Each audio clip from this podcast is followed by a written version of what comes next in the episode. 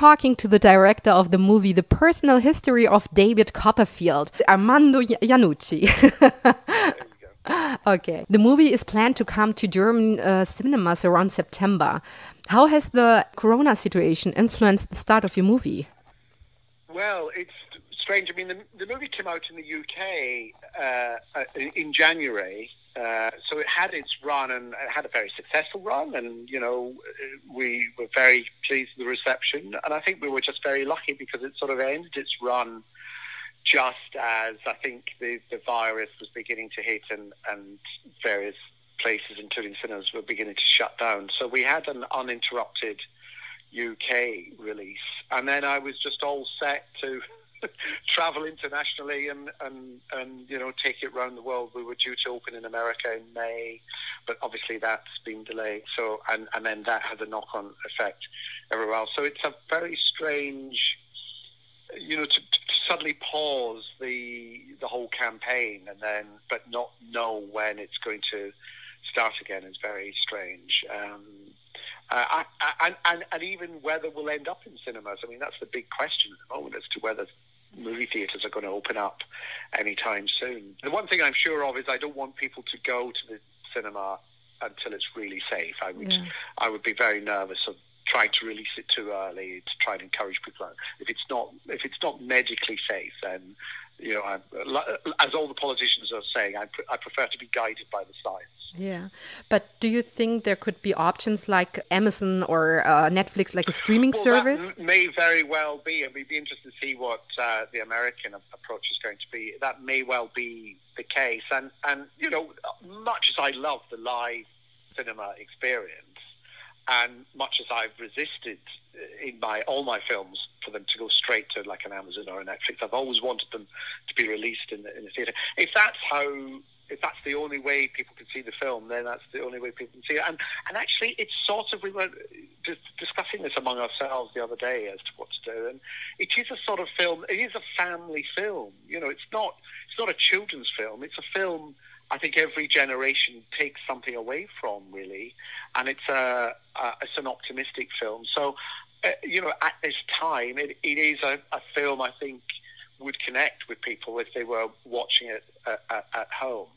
Um, obviously, we would like it to, if possible, get a cinema release, but you know, nobody has the answer to that yet. So I, I'm happy to wait and see what happens. Yeah, it is such a strange time. Um, I was yeah. fortunate enough to see it online that I got a online yeah. link, and uh, the PR lady asked me what I thought of it, and my uh, response was that I found it strange and endearing and lovely at the same time. I really enjoyed okay. it.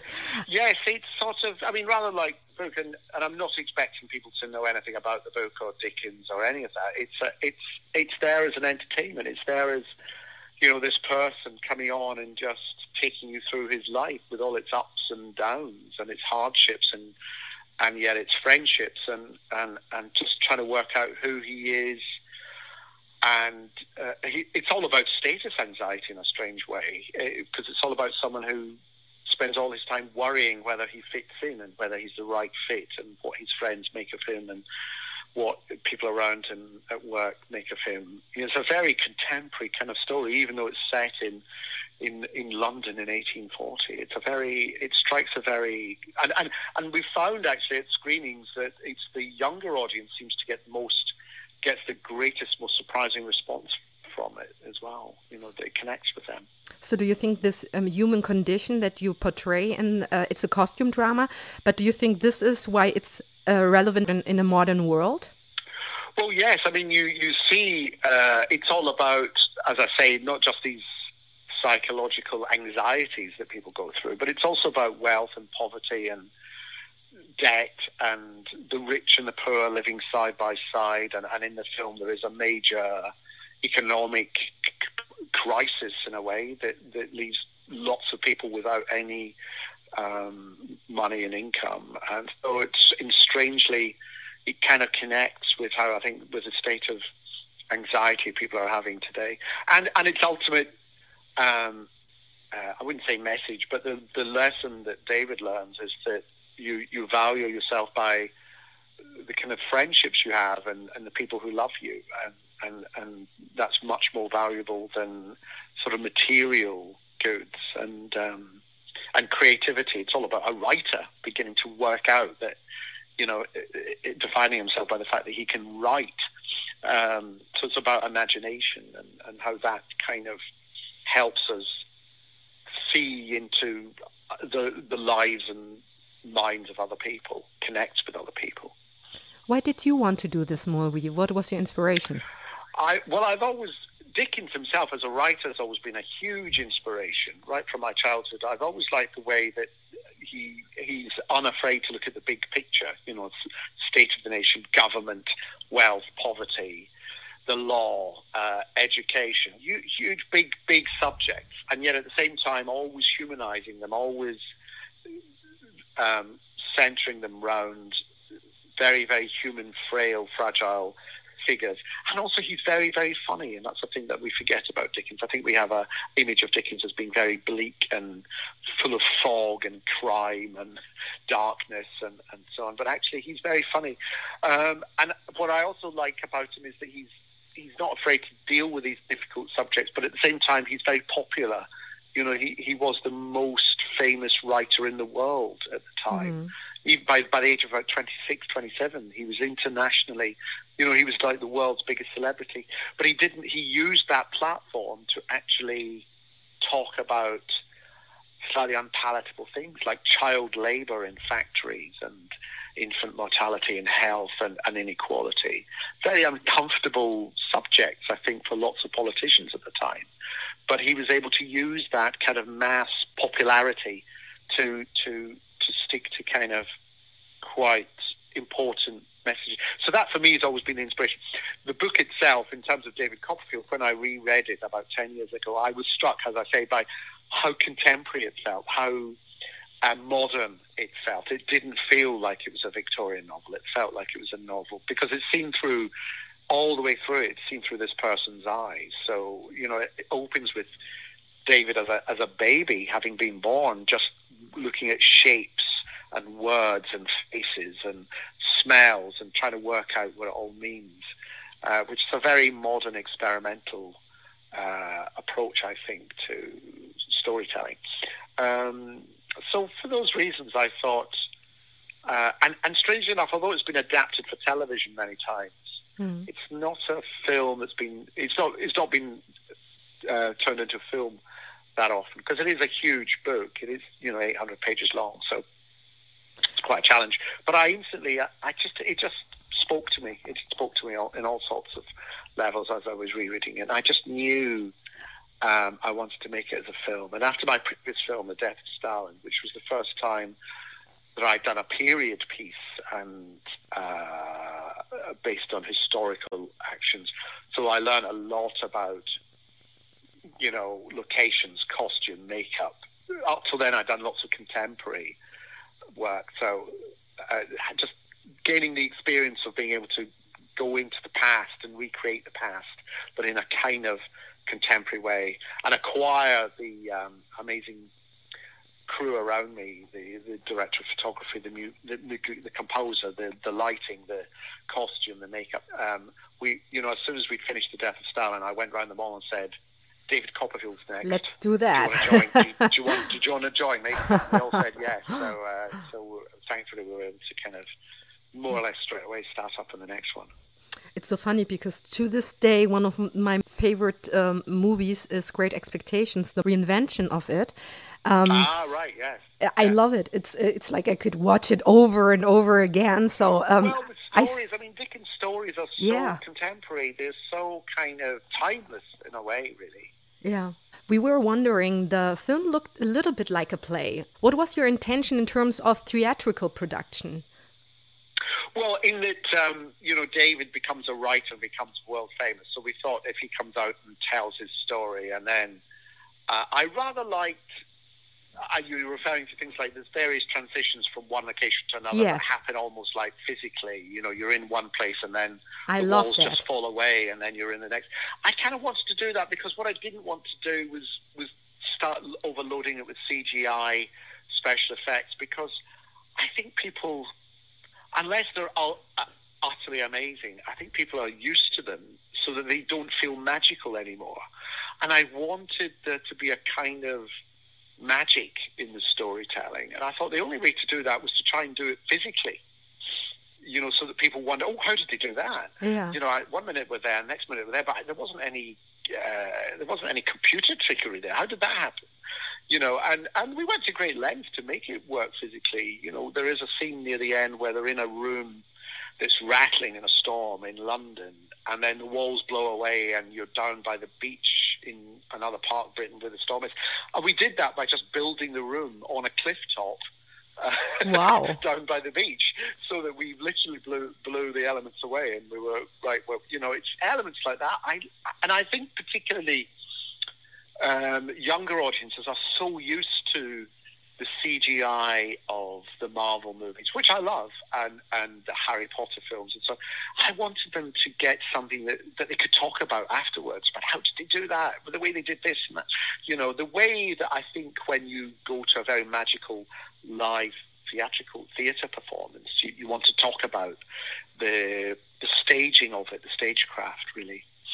Mm, as someone with Hispanic background myself, um, I truly, truly appreciated the diversity in this movie. And I have heard you talk about this before, but still, I want to ask you this is a colorblind casting that we normally don't mm. witness in costume dramas.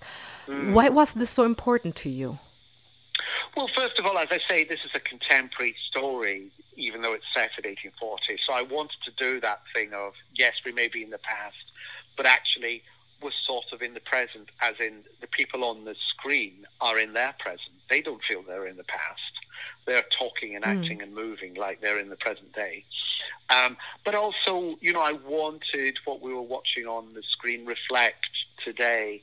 And also just the very, very fundamental thing of when I knew I wanted to make the film, I thought, who's going to play David Copperfield? And the only person I could think of was Dev Patel. He was my number one and my only choice. Why was that? You know, it, because um, I've seen him grow up in things like Skins in the in the UK, where he plays a very kind of awkward. I love this show. I love it. Uh, 16, 17 years. So we know he can be funny and awkward and so And then in Lion, I've seen him be very charismatic mm. and strong and, and really focused and still.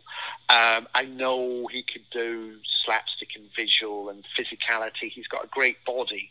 You know, it's long and gangly and, you know, he can make it he can make his limbs just hit bits of furniture and roofs without thinking, you know. Uh, and he's in this film from start to finish. He's in every scene, and he has to do drama, comedy, love, uh, slapstick, pathos, you know, the whole thing. Um, so, uh, and I just thought he's David Copperfield. I couldn't think of anyone else. And therefore, you start asking yourself, so do we rewrite it so he's from an Indian family? And, and, all, and I just thought, no, I think the fact that I just went for the the person who I thought best inhabited the spirit of the role, I think should then determine how I choose the rest of the cast. I love this. Uh, mm. And and oh, well, I'm glad. And and it's a sort of question that comes up before people have seen the film and then goes away after people have seen the film because people leave the cinema thinking everyone was the best person for the part. Um, so that's how, and I hope because especially in the UK we have such a industry of making costume drama. I, I hope it means that casting directors and directors and producers are, are, are drawing from 100% of the talent available rather than, you know, a, a, a kind of a smaller percentage. You know, there, there are so many great actors out there. Um, uh, especially in the last 10, 15 years, have been coming out of drama school and school. Fantastic actors. And I, I don't want to read any more stories of how they had to go to like America to get a good role. Mm. Um, you know, so I think it's important that we, that we do that. Were you involved in the whole casting? Because we have noticed the cast is what we consider high class. Oh, thank you. Well, I mean, I've, I've worked with this casting director, Sarah Crowe. I've worked with her for the last 25 years, so we understand each other. And Sarah's very good at, you know, we'll, I'll, I'll say this is how I want to go about it. And this is the variety of people, and indeed people in terms of not just uh, diversity of their kind of ethnic background, but just the traditions. You know, I love mixing stand-up comedians with seasoned uh, theatre actors, with film stars, with you know, I love getting a kind of mix of styles in terms of acting styles, backgrounds. Um, and so I'm, I'm involved in the, you know, Sarah will recommend two or three people that I then speak to or look at and whatever, and we'll have discussions. And then we work it out. We usually start with a central two. So, you know, maybe obviously David first, and then who's going to be Mr. Micawber, who's going to be Aunt Betsy, who's mm. going to be, and then, and then gradually, with those in place, once we know that it's them, we then think who would be the best person to complement these for the next character, and then who would be who would add who would add a kind of great contrast to those we already have when we cast this character. You know, it's it's that. So we work out from the central one or two roles, and, and so it's a it's a kind of long, steady process. And it does mean, and, and we kind of got this, I think, with the Death Stan as well. It does mean we arrive at an ensemble we are all happy to work with each other, but who have great kind of, there's a great variety within that ensemble. This is uh, not your first time working with Hugh or Peter Capaldi. Recently, Hugh've done no. Avenue Five with you and The Thick of It with Peter. Do you enjoy uh, like reworking with the same actors? Oh, absolutely. Yes, it's almost like over the years I've built up a sort of repertory company that I can draw from, as well as bringing in new faces. Um, and it's always nice, I think, especially in something as big as this, to have one or two people there that you've worked with before. It gives you a kind of, uh, I, wouldn't say safety net because you're kind of pushing them in a new direction, but at least you you you know each other and you understand each other. Um, whereas people I've always admired but never worked with before, like Ben Whishaw Tilda Swinton, you know, it was great to have mm. Benedict Wong. Um, it, was great, it was great to have there. Um, but, but knowing that Peter was there and knowing that Hugh was there was always a great kind of, uh, you know, you can just have, start having fun because you've had all the initial conversations, the, the how this works and how we work kind of conversations already. So my colleague Beate wrote me after watching the movie. Uh, I quote: "I would love to see the outtakes on this. It looks like beautifully controlled mayhem. Do you have yes, Do you have any funny stories? yeah. yeah, they were all making each other laugh. Uh, Daisy Cooper, who plays um, Peggotty, would always laugh at the end of a take. We've got lots of footage of her um, but I also kind of, I always like what we do is we we rehearse, uh, which is not something movies do, do that often. But as well as doing a table read, we spend two or three weeks actually rehearsing in a you know, church hall somewhere hidden in, away. Uh, there's, there's, just us and uh, some coffee and tea and some biscuits and some apples, and and we spend you know seven or eight hours a day looking at the scenes and just playing about with them. And so a lot of the visual comedy and a lot of the funny choreography. There's a scene where, example, um, one character who's known to like drink arrives at um, Betsy's house, played by uh, Tilda Swinton, and she's trying to hide the drinks from him, and, yeah. and, it, and, they're in this they're in this globe, uh, and and we spent a day in this rehearsal room just working out how we could keep hiding it from him, passing it behind people's backs and away to the other side of the room, and how he keeps finding it, and and how they try and block him from getting to it. So it's a highly choreographed scene, and that's the of a day in a church hall, but it, but doing it away from the film stage and the, the, location means that we're not working out in front of 150 crew who are all, you know, time is money and when are they going to work this out? You know, we've, we've done all the hard work uh, way before um, so that we can just arrive on set on the day and then just shoot it. So we're already coming to my last two questions. I hope oh, that's heavens. still okay. so right. my my colleague also wrote to me that some scenes, um, like example the boathouse, a scene reminded her of Terry Gilliam, and uh, as as if this world was created through a child's eye. Because there was an yeah. overall warm feel of wonder, chaos, and fun. Can you elaborate on it? Yes, well, as I say, the book opens like that. It's written through a child's perspective, and, and, and then it turns into this thing about memory and how your memory plays tricks on you. And you go back to a place that you grew up in, and suddenly it's half the size you remembered it. uh, which we do in the film. You know, David, as a young boy in the boathouse, thinks it's this wonderful magic place. Then, when he goes back to it as a 20 year old, mm. he's banging his head against the wall. It's tiny, it's smelly, it's dingy. It's not how he remembered it at all.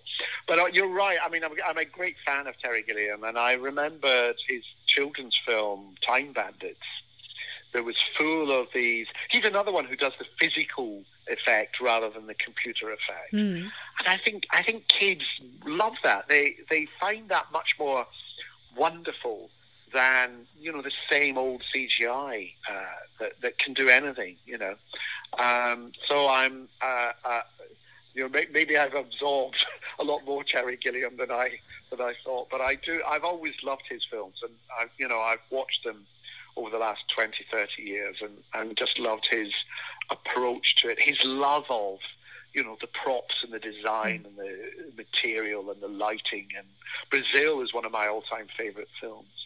So uh, at one of our screenings, early screenings, um, he, I didn't realize he was in the audience, and he came up to me afterwards and he said how much he enjoyed the film. Wow! Uh, so that was that was that was nice. Yeah, that was nice.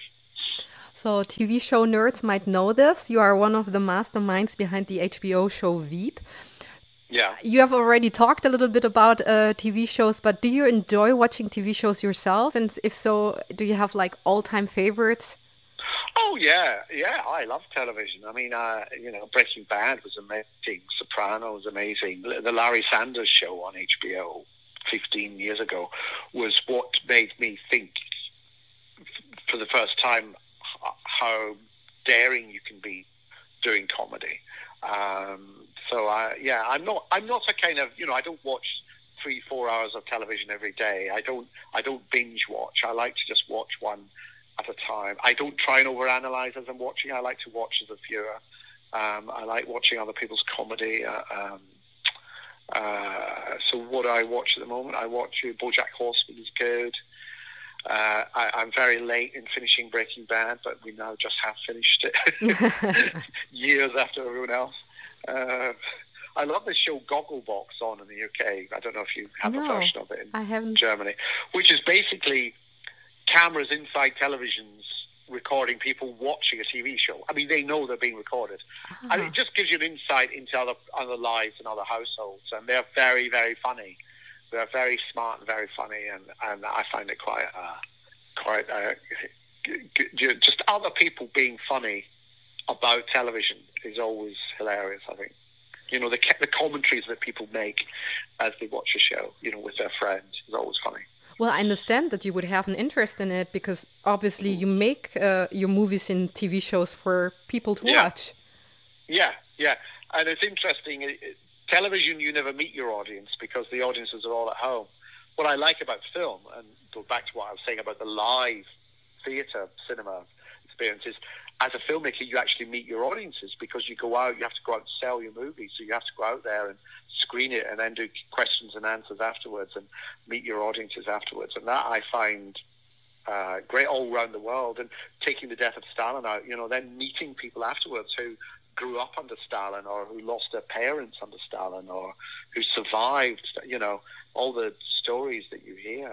In, in America, after a screening, someone came up to me and I thought, he looks familiar. Why does he look familiar? And as he left, he said, I was Trots- I'm Trotsky's nephew. Wow. okay. and I thought, okay, okay. um, and that's great. That's the, that's what you get when you when you actually when you make movies, you see, you get you meet your audience in a way that you don't when you're doing a TV show.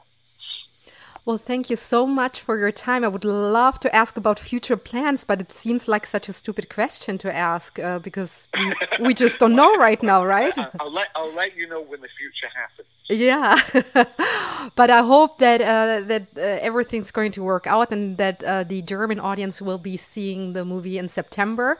Uh, it's a lovely yeah. movie. Um, I really appreciate your your. Um, reinventing it almost yeah. Oh, thank you. Thank you very much. So and thank you so much for your time. Have a really good day. Thank you and you. Thank you. Bye bye bye bye